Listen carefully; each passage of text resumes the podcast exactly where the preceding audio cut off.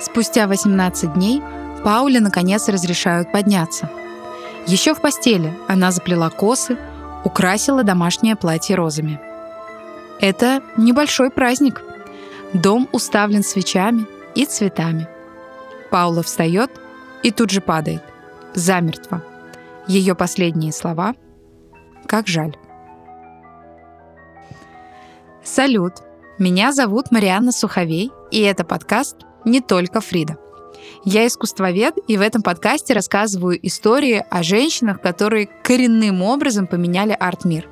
Это художницы, галеристки, меценатки, фотографы, да кем они только не были. Все эти женщины вдохновляют и рассказывают свою историю. Этот выпуск посвящен Пауле Модерзон Беккер, художнице, работавшей в манере раннего экспрессионизма и умершей в достаточно молодом возрасте. Достаточно молодом? Пауле был 31 год. Мне сейчас тоже 31. И когда я провожу параллель, мурашки бегут по коже. Смелые эксперименты с предметом изображения, с цветом, с позами моделей, э, с манерой письма делают Модерзон Бейкер вхожей в круг художников, и она, кстати, современница Матисса и Пикассо, создававших модернизм в первые годы XX века. Паула родилась в Дрездене 8 февраля, вот как раз к годовщине ее дня рождения, и выходит этот выпуск 1876 года но провела большую часть своего детства в Бремне. Так что теперь вы знаете, что кроме бременских музыкантов э, можно увидеть в Бремне, чем этот город славен. Паула была третьей из семи детей. Последний, седьмой брат, умер во младенчестве. Отец ее, кстати, э, родился в Одессе и работал архитектором на железной дороге. Он хорошо знал русский, французский, английский языки, в общем, был очень образованным человеком а мать ее была аристократкой. Паула росла в семье, где ценили образованность, где были вхожи в культурный круг. Все это позволяло Пауле э, посвящать свое время живописи самого раннего, юного возраста. И поэтому с самого детства она занималась рисованием.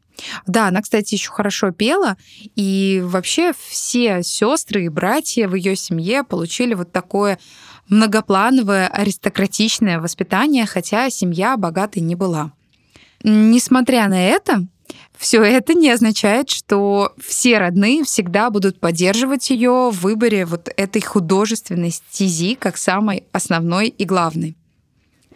Не верю, что ты станешь боговдохновенным художником и добьешься больших успехов. Иначе это уже давно проявилось бы в тебе. Напишет ей отец несколькими годами позже.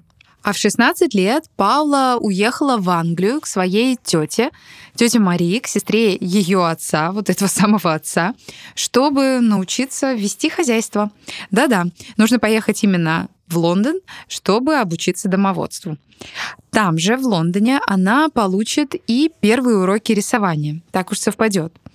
А, и там же она проведет 7 месяцев – Обучается она в школе искусств, и она вспоминает, что уроки были там с 10 до 4 каждый день. И вот, вернувшись домой, она опять рьяно берется за рисование. Домой я имею в виду в Бремен. Она также посещала частные курсы художника Виганта в Бремени, то есть э, все-таки семья позволяла ей это делать, а также училась на педагогическом курсе и получила диплом учительницы, потому что ее отец очень хотел, чтобы у нее была профессия и чтобы она была финансово независима. В 1896 году она уезжает в Берлин чтобы учиться в школе рисования и живописи при Ассоциации женщин-художников и любителей искусства. Это частное учреждение, оно создано еще в середине XIX века, и там Паули Бейкер предлагалось высококачественное обучение у таких учителей, как э, Жанна Баук. Ну, вот нам сейчас с вами это имя ни о чем не говорит. Художница стала достаточно безвестной, канула в лету, как, кстати, и многие другие. но это была шведская художница, а, такая достаточно эмансипированная. А, в общем-то, даже на Википедии есть статья, посвященная ей.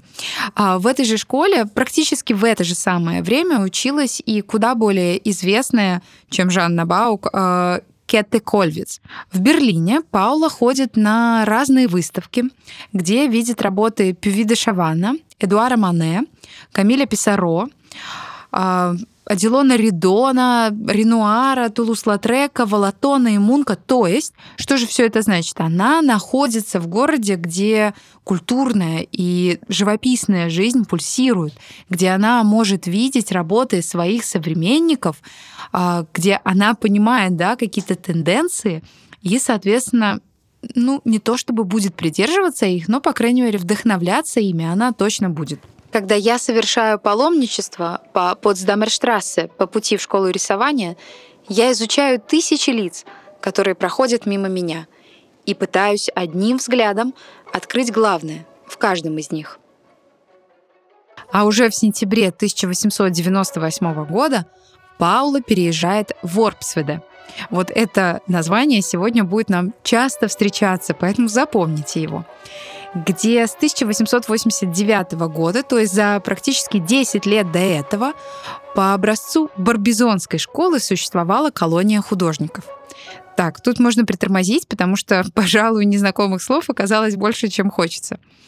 Что такое Барбизонская школа? Это школа французских живописцев, которая предшествовала импрессионистам. Они любили рисовать на пленэре, да, то есть э, не импрессионисты придумали пленэр, а именно барбизонцы, они преимущественно существовали за городом. И вот в Ворпсведе, в этой немецкой деревушке в 20 километрах от Бремена, делают по подобию барбизонской школы такую свою колонию художественную, немецкие художники. Ее основали два студента-художника Фриц Маккензен и Отто Модерзен – натуралисты и романтики, конечно же. Мол, работа физическая и художество сочетаются, решили эти парни, поэтому они поселились как раз-таки за городом и там беспрестанно творили. Что-то высокое в коричневом костюме и с рыжей бородой, с мягкими, доброжелательными глазами. Его пейзажи производят глубокое, очень глубокое впечатление. Осеннее солнце, пылающая и меланхоличная. Я бы хотела познакомиться с этим Модерзоном поближе. Так напишет Паула в своем дневнике, и ей это удастся. Она подружится с несколькими художниками, с Генрихом Фогелером, Отто Модерзоном, за которого, как вы уже догадались, она выйдет впоследствии замуж, и Кларой Вестхоф. Эта девушка была скульптором и будущей женой поэта Райнера Мария Рильке. С Фогелером и Вестхоф она учится у Фрица Маккинзена, вот того самого основателя Вордфордской колонии, и на которого, собственно, оказывало влияние искусство Гюстава Курбе. Поэтому вот этот явный натурализм, который присутствует как в его полотнах, так и в ранних полотнах Паулы, мы, конечно же, сможем проследить. Как и другие, Беккер выбирала для своих первых картин мотивы из деревенской жизни. Но при этом она пыталась выйти за рамки каких-то анекдотичных композиций или жанровых сцен и попытаться уловить все же суть вещей. Сегодня я нарисовала свой первый пленерный портрет у глиняной ямы. Маленькой белокурой голубоглазой девочки. То, как маленькое существо стояло на желтом песке, было просто красивым, и оно было ярким и мерцающим. Это заставило мое сердце подпрыгнуть. Рисовать людей действительно красивее, чем рисовать пейзаж. Паула отличалась от своих коллег из Ворпсведа своим стремлением к упрощению и сочетанием определенного примитивизма формы с примитивизмом предметов. Паула работала над набросками углем в полный рост. То есть, представьте, это достаточно непростая задача. А у себя в мастерской она хранила настоящий человеческий скелет — это весьма оригинально, даже по меркам нашего с вами времени. Бейкер занималась афортами, путешествовала, а в письме своим родителям она сообщала, что расценивает, тем не менее, Ворпсведа лишь как временное пристанище. «Я верю, что вырасту отсюда. Но в то же время все не так радостно. Паула, Клара, та самая, которая станет скульптором, Мария Бок, это ученица Маккензена, участвуют в совместной выставке в Бременском музее. Некий критик Писака составляет уничижительный обзор, в котором отмечает жалкое отсутствие таланта у этих дам из Ворпсведа. Естественно, он критикует только женщин. Мужчины не удостаиваются каких-то резких слов и замечаний. Как бы то ни было, это сельское сообщество дало Беккер и Вестхоф, вот той самой ее подруге, возможность отказаться от каких-то социальных условностей города, потому что, конечно, в городе им бы никто не позволил проживать вот так вот в одиночестве, без каких-либо компаньонок, без мужей или каких-то приглядывающих за ними матушек. Вестхоф и Беккер стали подругами. Теплый воскресный вечер в августе 1900 года подруги проводят вместе. Ну, послушайте, по вот Представьте себе, две молодые девушки, им по 25 лет, они сидят в какой-то немецкой дыре, в деревне, в которой, где кроме вот этой художественной колонии, по сути, нет ровным счетом ничего. Эти две молодые девушки в красивых белых нарядных платьях томятся просто в ожидании, не знаю, чудес, любви, каких-то приключений — Поэтому в какой-то момент они решаются и просто выбегают из дома вот навстречу этим самым приключениям. Они бродят, бродят по деревне и, наконец-то, взбираются на колокольню, хватаются там за канаты и начинают звонить в колокола. Колокольня, как вы понимаете, церковная.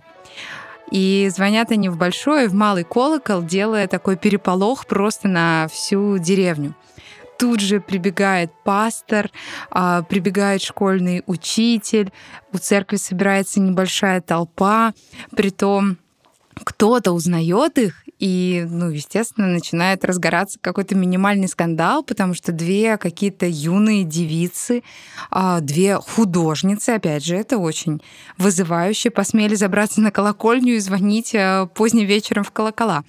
При этом кто-то из знакомых, а, так по-доброму настроенных к ним, говорит, что нет, это не могут быть они, это не могут быть э, и Бейкер, они наверняка в, в Бремени. То есть их пытаются каким-то образом отмазать от всего происходящего. В общем, да, конечно, скандал вышел, но Паула очень э, с большим юмором таким э, и очень нежно описывает всю эту историю в письме к матери. Собственно, оттуда мы о ней и знаем. Паула Беккер не напишет портрета своей подруги вот в те первые разы Ворпсведа, но напишет его в 1905 году. Подруга Паулы изображена на нем в белом платье, и оно достаточно эффектно контрастирует с ее темными волосами. Волосы темные и гладкие. Терпеливое, немного унылое выражение лица Клары Однако здесь есть еще одно контрастное пятно — это красная роза у груди. Цветы, кстати, всегда вообще были э, таким отличительным знаком Паулы Беккер. А роза была любимым цветком Рильке. Он часто писал о ней в своих стихах. Беккер писала цветы как архетип природы и женственности, и вместе с тем как некоторый символ, намек, который должен разгадать зритель.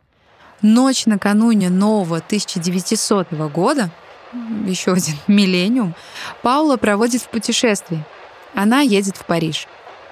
Это первая поездка в ее город мечты. Это не первое путешествие, она уже много ездила, много где была, но впервые в Париже. Интересно представить, как она чувствовала себя там после нескольких уединенных лет в кругу сельских художников, которые так сторонились социальной и какой-то яркой бурлящей жизни. Отец написал мне сегодня и посоветовал устроиться гувернанткой. Но Паула с января по июнь учится в Академии Колороси. Здесь, в этой академии, это была частная академия, студенткам можно было писать обнаженную натуру. Женщины позировали полностью обнаженными, а мужчины, которые тоже позировали для женщин, в кальсонах. Там в Академии Колороси училась и Камила Кладель, та самая, которая связана с Роденом, и Жанна Эбютерн, та самая, которая связана с Модильяни, она тоже записалась туда. Паула выигрывает конкурс в Академии. Четверо профессоров единодушно за нее проголосовали, избрав ее работу как самую лучшую и подающую надежды. Она отправляет родителям милую открытку, где изображает себя с медалью на шее, а в ее руках палитра и кисти. То есть такое своеобразное художественное признание. На заднем плане Сена и Нотр-Дам-де-Пари. С самого начала своего пребывания в Париже она пишет восторженные письма своим товарищам, призывая их последовать за ней и познакомиться с новым искусством. Приедет Клара Вестхоф, чтобы учиться в школе скульптуры у Родена. Девушки будут делить комнату на бульваре Распай. Паула и Клара ходят на бесплатные курсы по анатомии Высшую школу изящных искусств. С 1900 года, вот буквально недавно, туда стали принимать и женщин. Гальбейн, Тициан, Боттичелли, Фра Анжелика, Рембрандт, Веласкес в Лувре. Всех их она копирует, наша с вами героиня Паула. А Сезана она видит у Валара – Паула сама отыскала его работы, то есть ей никто не посоветовал, она сама случайно наткнулась на них и уже открыла и показала их и Кларе Вестхоф. Приедет не только Клара, но и Отто Модерзен. Он приедет в июне 1900 года, чтобы увидеть Всемирную выставку. По крайней мере, предлог именно такой. Он был на 11 лет старше и уже женат. Его больная жена Елена — умерла через три дня после его приезда. Приезда в Париж. Фрау Модрезен было 32 года, и она умерла от туберкулеза. Спустя несколько дней после приезда Отто, конечно, возвращается обратно в Германию. Паула тоже решает вернуться. Дорогие родители, вот и пришел печальный финал моей жизни в Париже. И предстоящая жизнь в Орбсведе тоже будет печальной и трудной. За последние дни я столько приобрела в обществе Модерзона. По возвращению в Германию с июля и до самого конца 1900 года в Орпсведе она снимает мастерскую, стены которой ярко раскрашены ультрамарин внизу, бирюза вверху и разделены полосой красно-коричневого цвета. Все это было достаточно модерновым и таким возмутительным для сельской спокойной жизни немецкого бюргерства. В сентябре, спустя три месяца после смерти первой жены, Отто делает предложение нашей с вами героине, Пауле Беккер. И они помолвлены. В это же время туда, в Орпсведе, приезжает Райнер Мария Рильке. Ему, как и Пауле, 24 года. Рильке впервые видит Клару и Паулу. Он принимает их за сестер. Одна рослая и темноволосая — это Клара, а другая русая и невысокая — это Паула. Обе в белых платьях и обожают танцевать. Он, кажется, пленен ими обеими и не в силах выбрать одну из девушек. Он пока еще не знает о помолвке Паулы и Отто и ухлёстывает в одинаковой степени за обеими из них. «Я с вами. Я благодарна с вами, сестрами души моей», пишет Рильке Пауле в одном из писем. Родители Паулы предъявляют требования. Она должна взять уроки кулинарного мастерства, прежде чем выйдет замуж. Паула вынуждена согласиться и переезжает на два месяца к тетке в Берлин. В общем, вы уже заметили, что тетки были повсюду и призваны были дать какие-то уроки домоводства юной, юной незадачливой Пауле. Она ходит там а, на курсы, именно кулинарные курсы, и терпит все эти кулинарные изыскания, видится в Берлине с Рильке каждое воскресенье, и вместе с тем просит у Отто в одном из писем 50 марок на одно берлинское платьице. Так, оказывается, она называет свадебное платье. Какие на самом деле отношения были у Паулы и у Райнера Мария Рильке, доподлинно неизвестно. Сохранилась очень большая их переписка, а, достаточно много дневниковых записей. Получается, что оба из них были помолвлены примерно в то самое время, как они продолжали переписываться и встречаться в Берлине. Так как выбора у Рильки и не осталось, он сделал предложение подруге Паулы, Кларе Вестхоф и женился впоследствии на ней. 25 мая 1901 года состоялась свадьба Паулы Бейкер с Отто Мадерзоном. Паула и Отто также едут в свадебное путешествие в Берлин, Дрезден, Прагу, Шрайберхау, Мюнхен, Дахау. Зачем нам все эти города? Почему это важно? Потому что в каждом из этих городов они становятся частью культурного общества. Они обязательно посещают какие-то знаменитые музеи и галереи встречаются с поэтами или художниками. То есть они, несмотря на свою эту сельскую жизнь, очень уединенную и, казалось бы, отрешенную, были все равно знакомы с какими-то мировыми, а, ну, по крайней мере, европейскими тенденциями. Доподлинно неизвестно, как складывался брак Отто и Паулы. Картину можно восстановить также по лоскуткам а, переписок и дневников, но все равно не полностью. Отто Модерзен не был негодяем, как его иногда принято выставлять. Вы скоро поймете, почему. Скандалы, интриги, конечно, всегда интереснее, однако Отто это не особо касалось. У Паулы, как и у Отто, была личная мастерская возле дома в Орпсведе, уже когда она вышла замуж, где она ежедневно работала с 9 до 7 вечера, с двухчасовым перерывом на обед. Обед готовила не Паула, несмотря на все ее кулинарные курсы, но кухарка. И все равно через несколько лет в письме матери Паула напишет. «В какой ужасный тупик попадаешь, выйдя замуж. Как же трудно это выносить». Паула, обнимаю. Я, но я думаю, что она не была такой уж несчастной, если, хотя, конечно, чьи-то страдания невозможно сравнивать, да, со своими собственными, но если мы будем сравнивать ее с другими женщинами-художницами, особенно женщинами того времени, да даже с теми, кто был гораздо раньше, ее положение было еще достаточно выигрышным. Художественная колония Ворпсведа, несмотря на свою некую поэтичность, была довольно закостенелым объединением. Чего только стоит замечание Отто о Клоде Мане, которого тот считает исключительно сиюминутным живописцем. Паула Модрезенбекер стремилась в будущее, и это будущее находилось отнюдь не в Ворпсведе, а, конечно, в Париже. Большая часть ее произведений создана в Париже. Это портреты детей, в основном маленьких девочек, обнаженных и беременных женщин, и автопортреты обнаженных. Модрезен Бейкер прославила образ женщины вне всякого мужского желания, вне мужского взгляда, вне мужской призмы. В Париже Паула познакомилась с произведениями французского авангарда, что подтвердило в поисках новых форм своего собственного выражения. Ей предстоит еще три пребывания в Париже, то есть всего она была там четырежды. И начиная с 1903 года натюрморты все чаще будут служить ей каким-то таким формальным способом прояснить, как же она вообще чувствует себя в живописи для каких-то формальных вопросов. Кстати, ее натюрморты очень напоминают сезановские. И этот жанр ясно показывает вот их родство взглядов.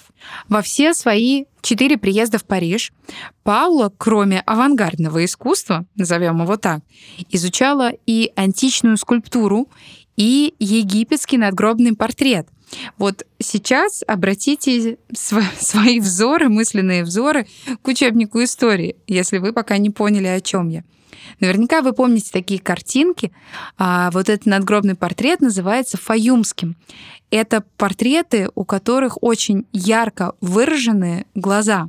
То есть глаза как зеркало души, да, как э, нечто, через что душа как раз-таки попадет э, в загробный мир. Так вот, это портреты с такими большими, зачастую очень темными глазами. И когда вы посмотрите на портреты, а особенно автопортреты Паулы, вы явно заметите это сходство. Все это она изучала в Лувре, но также посещала другие музеи и частные галереи что, конечно, не могло не оказывать на нее влияния.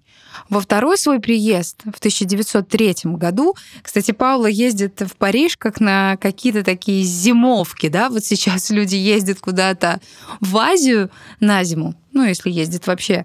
А Паула ездила в Париж, и она ненавидела зимы в Ворпсведе, потому что это очень болотистая местность, там достаточно холодно, часто бывают метели зимой. Ну, не знаю, как сейчас с глобальным потеплением, но, по крайней мере, бывали. А, поэтому она опять уезжает в Париж сразу после Нового года, и вот в своем втором приезде она опять же проводит время в Академии Колороси. Уже в третий раз, а, когда она попадет в Париж, еще спустя два года, она будет учиться в другой академии, также частной, в Академии Жюлиана. Это было такое знаковое место для Паулы, потому что еще в Орпсведе она читала дневники Марии Башкирцевой, русской художницы. Это потрясающая личность. А, если вы ничего никогда о ней не слышали, загляните на страничку Википедии хотя бы и посмотрите, а лучше почитайте ее дневники. И Мария Башкирцева училась тоже именно здесь, в Академии Жюлиана. Так, ну вот кажется, что все таки будет тихо, мирно и гладко, и ничего в ее жизни не произойдет. Но мы же почему-то о ней знаем. Значит, что-то произошло, что-то было. А происходит все очень за краткий период времени. То есть вот долгое время она ездит туда-сюда, обучается, знакомится, заводит какие-то связи, я имею в виду художественные связи, напитывается новым, но все это не ведет к какому-то творческому всплеску. Ей как будто бы что-то мешает.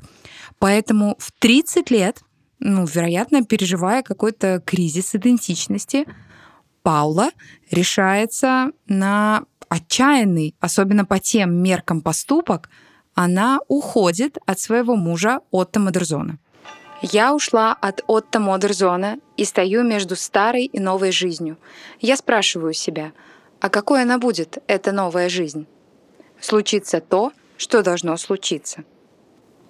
И говоря так, Паула, конечно же, подразумевает, что она станет художницей, большой художницей, и что, видимо, вот эта давлеющая сила, не знаю, семейного очага, каких-то любовных уз, а, возможно, и не любовных вовсе уз, но, в общем-то, это одомашненная жизнь не для нее, ей нужно заниматься творчеством.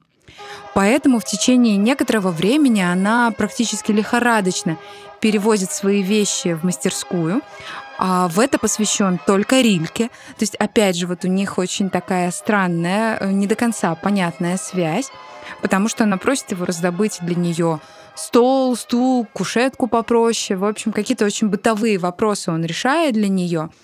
И подписывает она все свои письма Рильке, а, опять же, очень интересно – я больше не Модерзон, но я и не Паула Беккер. То есть вот этот кризис, опять же, идентичности, кризис даже того, как просто назвать себя, потому что она уже давно не Беккер, но при этом и не хочет э, отдавать всю себя, да, вот этому новой э, какой-то семейной истории. И она говорит так: я это я, и надеюсь все больше и больше становиться собой. Ну, Слушайте, друзья, это вообще все то, что характерно, мне кажется, для поисков всех 30-летних, а не обязательно 30-летних, может быть, и раньше. Поэтому а, удивительно, что Паула находится все же вот в такой осознанности для того, чтобы отрешиться от социальных устоев, оставить вот эту а, достаточно богатую, по крайней мере, устроенную а, домашнюю жизнь и уйти в свободное плавание. В желании помочь Пауле э, Рильке, конечно, делает для нее и так все, что может, он решается еще и на покупку ее картины. И это первая картина, которая будет продана. А, Рильке покупает картину с изображением а, ребенка с такими щеками, каплями. А, в общем-то, да, все, все дети Паулы, они достаточно причудливые, в какой-то степени, но при этом очень реалистичные. И это первая за всю ее жизнь картина, которую ей удается продать. Всего этих картин при жизни будет три. Поэтому мне кажется, что в своей непонятости, в своей какой-то недоступности Паула чем-то напоминает Ван Гога. Ну, хотя бы даже вот эти да, данные про картины, они их чем-то роднят.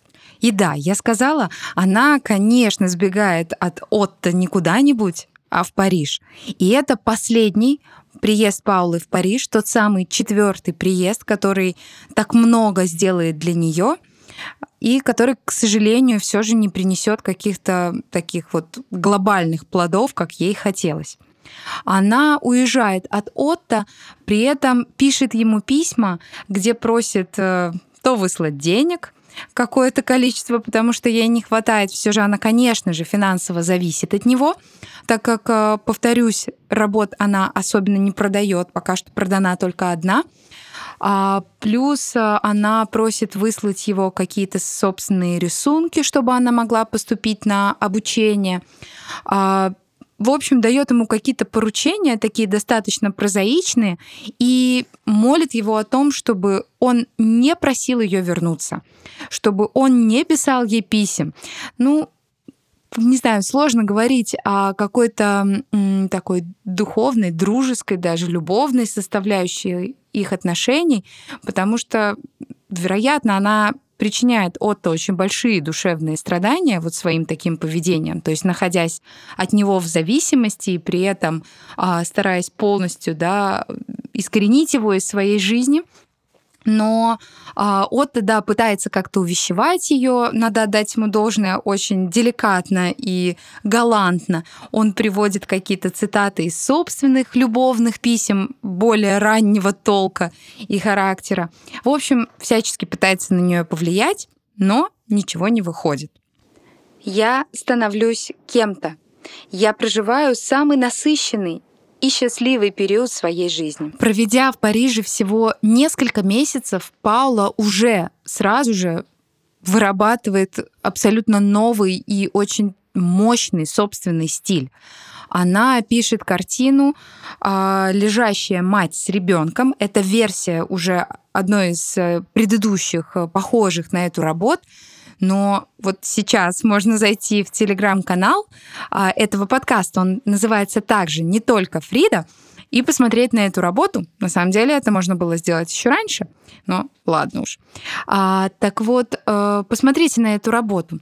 Эти фигуры 1906 года очень похожи на фигуры, которые будет писать Пабло Пикассо буквально через год. А, который он будет повторять снова и снова, переизобретая кубизм. Ну, я имею в виду, конечно, он его сам придумал, но как бы изобретая его заново, придумывая какие-то детальки и кирпичики этого кубизма.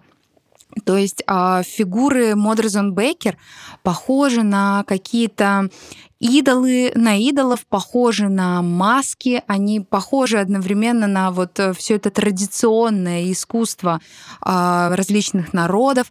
При этом это живопись. Фигура матери грандиозно. Это не просто да, какая-то э, плодовитая Мадонна, э, либо наоборот какая-то хрупкая женщина, что ты не можешь поверить, что у нее вовсе есть ребенок.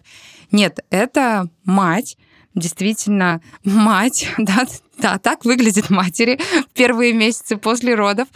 А, в общем-то, а, это мать, которая кормит своего ребенка. При этом посмотрите на позу. А, они лежат, то есть это, с одной стороны, очень такая а, интимная поза. Так действительно происходит, когда мать утомлена и не хочет подниматься лишний раз к малышу ночью, например. А, при этом это поза, которая абсолютно не характерна для а, живописи не только того времени, а вообще для живописи какого-то более раннего времени, потому что изображение матери с ребенком это зачастую изображение Мадонны с младенцем. Соответственно, мы не найдем там никаких э, лежащих обнаженных женщин, мы не найдем там э, таких вот э, младенцев, похожих на младенцев, они всегда немножечко либо кукольные, либо наоборот слишком какие-то преувеличенные, не похожие на реальных людей. А здесь этим фигурам, несмотря на их кажущуюся какую-то слишком сильную мощь или громаду, им все равно можно поверить. И в то же время лежащая фигура обычно, особенно обнаженная женская фигура, обычно сообщает нам некоторую эротическую историю. Ведь если мы вспомним все известные полотна, если вы вдруг не вспомнили э, в канале, э, в телеграм-канале они все есть. А, так вот, э, если мы обратимся к этим известным полотнам, мы заметим, что это женщины всегда вовлекающие в некоторую игру, флиртующие, подзывающие, то есть всегда старающиеся посмотреть даже не то, чтобы посмотреть, а вернее предстать перед нами в качестве какой-то объекта мужского желания, какой-то мужской призмы. У Паулы этого нет. Здесь нет ровным счетом ничего от желания, от эротики. Здесь есть лишь правда жизни. Здесь есть интимность и такая сакральность, при том, что это не Дева Мария, а, момента. И да, Паула на тот момент не была беременна, а, и многие из ее картин с беременностью, либо с а, младенцами, они не будут сопряжены с собственной ее беременностью, но мне кажется, что в какой-то степени она вынашивала вот долгое время вот эту идею самостоятельной жизни, своего собственного искусства. И вот попадая в Париж, вырабатывая этот стиль, она наконец-то, ну уж простите за такое, может быть, не поэтичное сравнение, рожает вот это собственное искусство и вскармливает его все дальше и дальше. Она постоянно работает и как будто предчувствует, что времени осталось не так уж много. За 1906 год она создает а, около 80 картин. По картине каждые пять дней, примерно так. Она живет этими работами, просыпается ранним утром, заканчивает поздно ночью и постоянно пишет, пишет и пишет. Денег практически ни на что не хватает. Нет, она, конечно, не нищенствует, но денег у нее в обрез. Она постоянно занимает то у своей старшей сестры, которая живет в Италии, то ее сестра гувернантка, которая живет в Париже, одалживает ей деньги. И, конечно, деньги присылает Отто. А Рильке, ее друг, вот во весь этот период э, также будет позировать Пауле. Э, вероятно, это связано не только с их дружбой, но и с недостатком вот тех самых средств, потому что моделям, натурщицам нужно было бы тоже платить. И они будут э, писать, можно сказать, писать этот портрет вместе. Э, там Рильке такой рыжий, белый, немножечко черно-зеленый. А, посмотрите на его портрет. А, он кажется достаточно юным на нем, и напоминает немножечко таких каких-то странных персонажей, слегка не в себе, а, но вероятно, она вот узрела, опять же, какую-то его беспокойность, опять же, какое-то ну, неумение быть на одном месте, быть приверженным чему-то. Поэтому это действительно психологически глубокий портрет. Э, казалось бы, она вот не пытается передать его какие-то а, привлекательные черты, но при этом портрет очень удачен. В начале июня Отто Модерзон, это все еще 1906 год, потому что, мне кажется, в этот год она проживает э, гораздо больше жизни, чем за все 29 лет до этого. В этот год, э, в это время, Отто без предупреждения появляется в Париже, и он хочет убедить ее вернуться. И встреча их получается, конечно, не очень радужной. И, вероятно, в этот момент Рильке исчезает вообще из поля зрения, потому что именно в это время она писала его портрет и он ну, немножечко не завершен. А, поэтому вот встреча с мужем заставляет ее прервать работу на некоторое время. Но она не вернется, и она останется в Париже по-прежнему. В это же время когда она работает над портретом Рильке, она пишет и свой автопортрет. Это один из самых известных ее автопортретов, хотя их было несколько. Этот, о котором пойдет сейчас речь, хранится в музее в Бремени, о нем чуть позже. На этом портрете Паула обнажена по пояс, и, вероятно, именно этот портрет является первым обнаженным женским автопортретом в истории ну, то есть вы поняли, такое комбо, оно абсолютно невероятное. Так, сейчас внимательные слушатели и слушательницы скажут, погодите, а как же Артемизия Джентилески, о которой уже была речь? Вообще-то она ведь писала как считается, собственное тело, потому что откуда ей тоже было знать анатомию тогда еще э, много лет назад, да, и веков, собственно, назад. А, да, если вы сейчас подумали об этом, вы, вероятно, подумали о картине Артемизии Сусанной Старцы, где как раз-таки тоже обнаженная девушка э, сидит перед нами, и написана она, вероятно, с тела Артемизии, но послушайте, вероятно и точно, это все же не одно и то же. Поэтому э, об Артемизии мы можем лишь только догадываться, мы можем представлять себе что-то. И просто как-то уже поэтично оформлять свои догадки. Но вот о Пауле мы знаем абсолютно точно.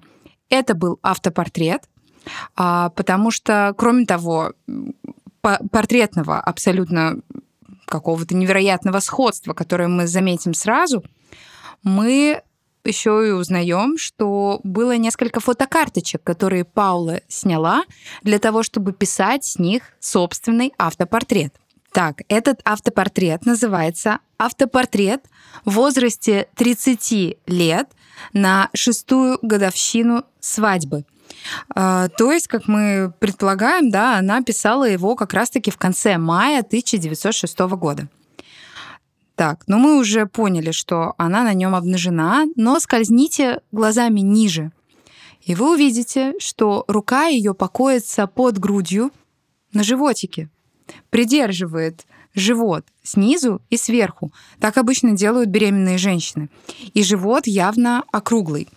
И так, вроде бы она беременна, но опять что-то не сходится. Судя по датам, она не могла быть беременной в это время. И буквально через месяц приедет Отто, которого она отвергнет. Вероятно, если бы она была беременной, так бы не произошло.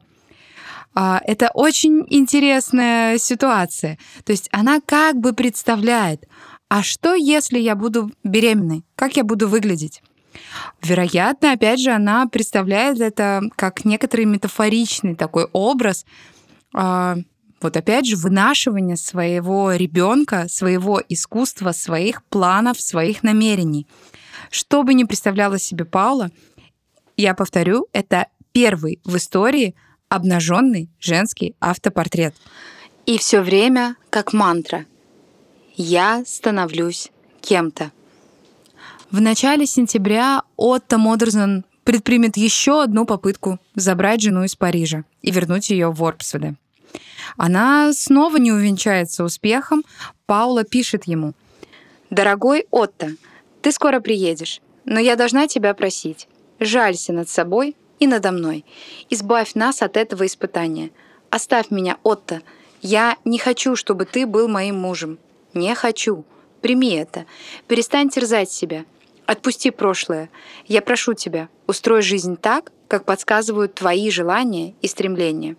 Если тебе все еще нравятся мои картины, пожалуйста, выбери, какие ты хочешь себе оставить.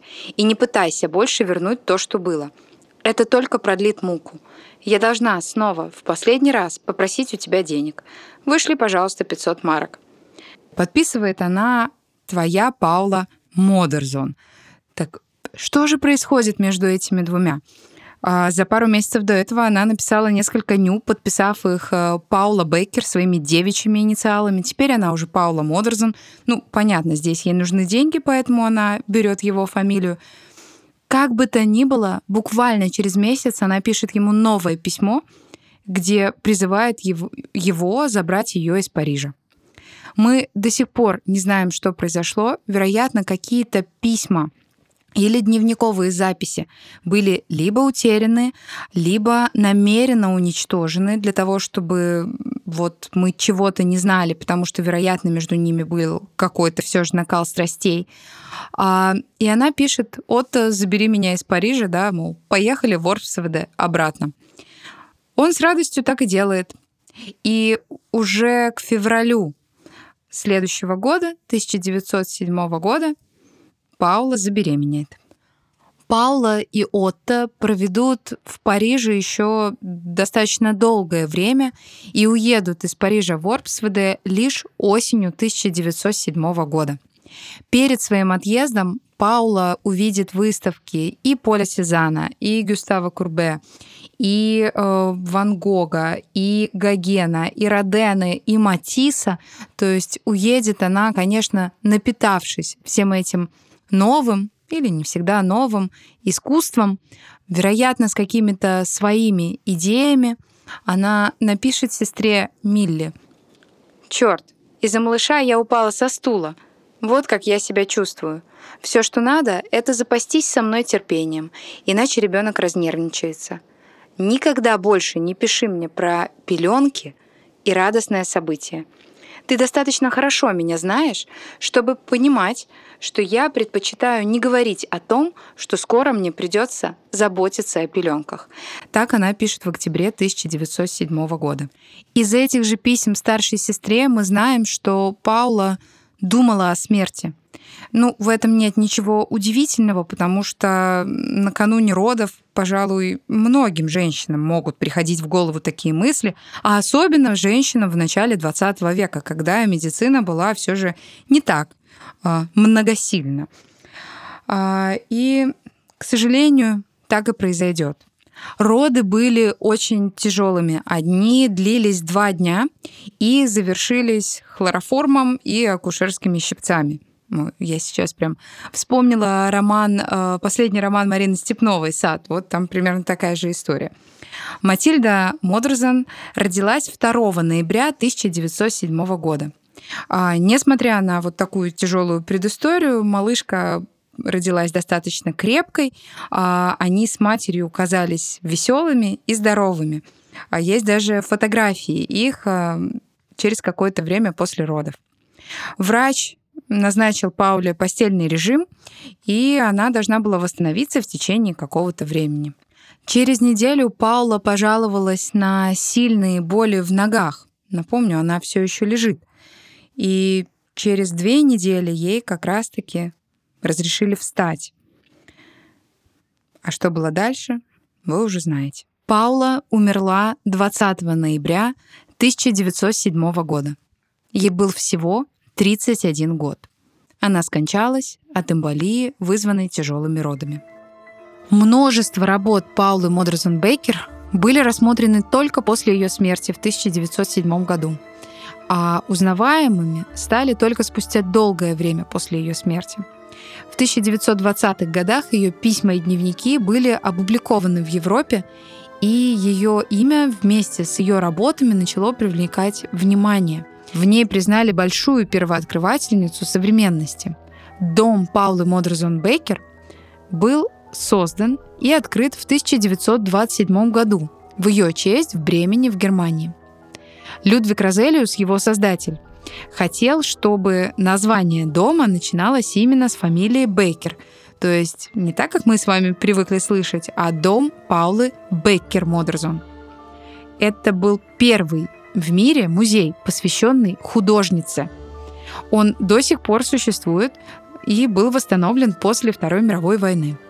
Нацисты, кстати, не просто не жаловали ее искусство, но атаковали его. В 1937 году немецкие музеи были очищены от 70 картин Паулы.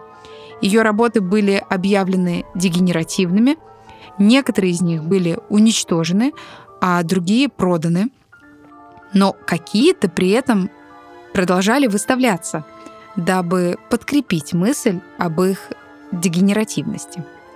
Сегодня на ее доме в Бремени красуется надпись, установленная еще в 1927 году в память о произведениях благородной женщины.